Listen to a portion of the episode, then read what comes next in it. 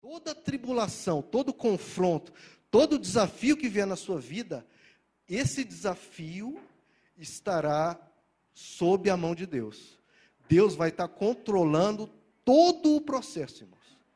Todo o processo daquela dor. Nós lemos no livro de Jó, irmãos. O que aconteceu com Jó?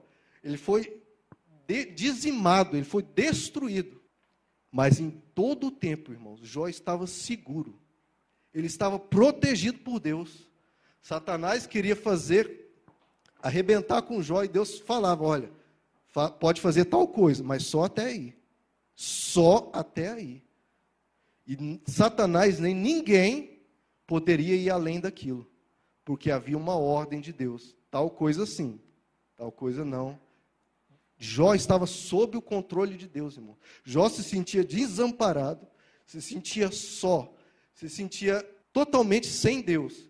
Mas ele não sabia, irmãos, que Deus estava completamente com ele. Ele estava protegido. Estava sendo entristecido, mas estava protegido. Por incrível que pareça. Então Deus vai permitir que algumas coisas nos sobrevenham. Olha no verso 7. Assim acontece, tem um propósito nisso, como foi na vida de Jó, com você também. Assim acontece para que fique comprovada que a fé que vocês têm, muito mais valiosa que o ouro que perece, mesmo que refinado pelo fogo, é genuína e resultará em louvor, glória e honra quando Jesus Cristo for revelado. Irmãos, quando Jesus Cristo for revelado, Jó vai ganhar um grande abraço de Deus. E você também. Ele vai falar: muito bem, servo bom e fiel. Foste fiel no pouco. No pouco que nós tivemos aqui na terra, nós fomos fiel e eu no muito te colocarei.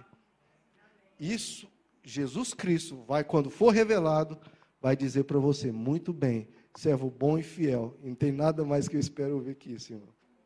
Para mostrar mais uma vez essa questão de que coisas vão nos abater, irmãos, agora vamos pular para o verso 4, o capítulo 4.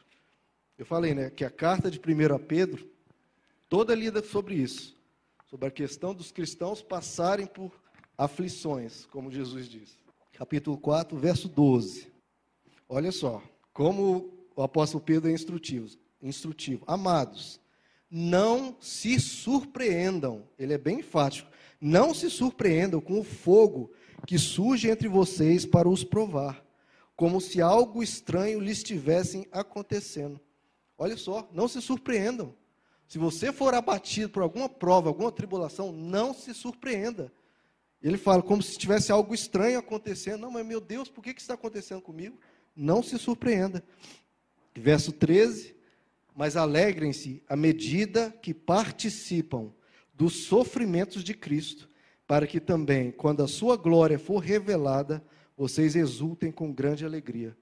Ele fala, irmãos, nós vamos ter que padecer, sofrer os sofrimentos de Cristo. Assim como Cristo esteve disposto a sofrer, nós também. Ótimo, nós sofremos. Então, o que que nos livra do medo, né, irmãos? Que as pessoas do mundo elas têm medo de coisas que podem vir sobre elas. Se eu estou falando que a Bíblia fala que sofrimentos virão sobre nós, o que que nos livra do medo, irmãos?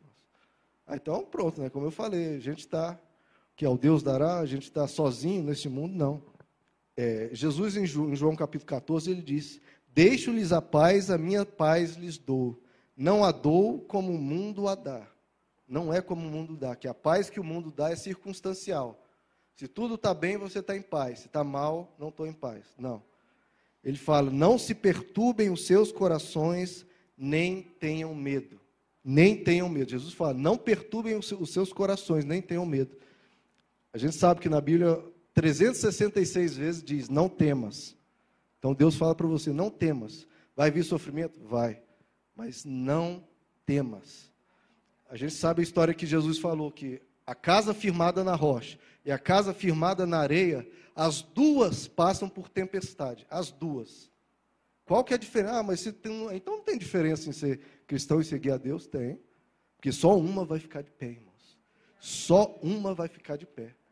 Aqui na terra e na eternidade, só uma vai ficar de pé. A nossa casa, se estiver firmada na rocha, vai permanecer de pé. Não se perturbem os seus corações, nem tenham medo. Como Jesus falou, teremos aflições, mas tenha de bom ânimo. Tomás Kempis diz uma coisa, irmãos, que o que mais afasta, nos afasta do progresso espiritual e do aperfeiçoamento na vida é o medo de dificuldade e medo do, da batalha. Então, uma coisa é, não temas, irmãos, não tenham medo, porque a gente tem um Pai que nos protege com o seu poder. Ele fala: não se perturbe o coração de vocês, creiam em Deus, creiam também em mim. Por que, que nós não devemos ter medo? Porque nós temos um Deus, irmãos, que está olhando por nós. Deus está nos transformando e está nos edificando. E nós sabemos, irmãos, que esse mundo onde nós vivemos é mau. Esse mundo aqui que nós. Cada vez que você peca, você confirma esse mundo de, de sofrimento. Que é um mundo que não era para existir.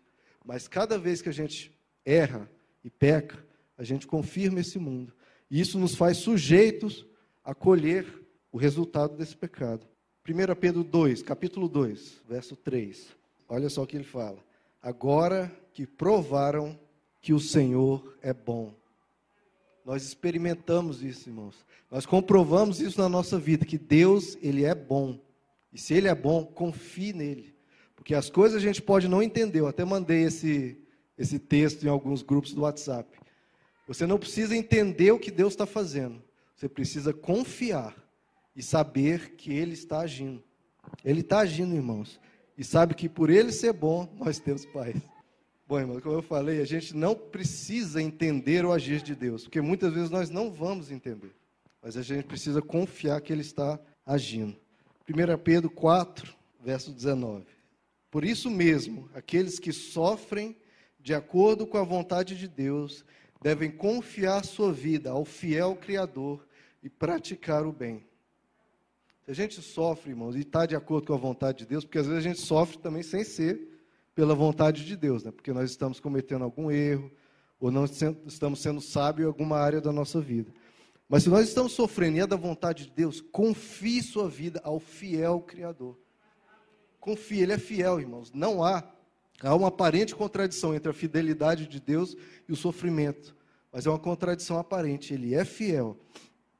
Lá em Isaías, vocês não precisam abrir, 54, diz assim: Embora os montes sejam sacudidos e as colinas devam ser removidas, ainda assim a minha fidelidade para com vocês não será abalada, nem a minha aliança de paz será removida, diz o Senhor que tem compaixão de você.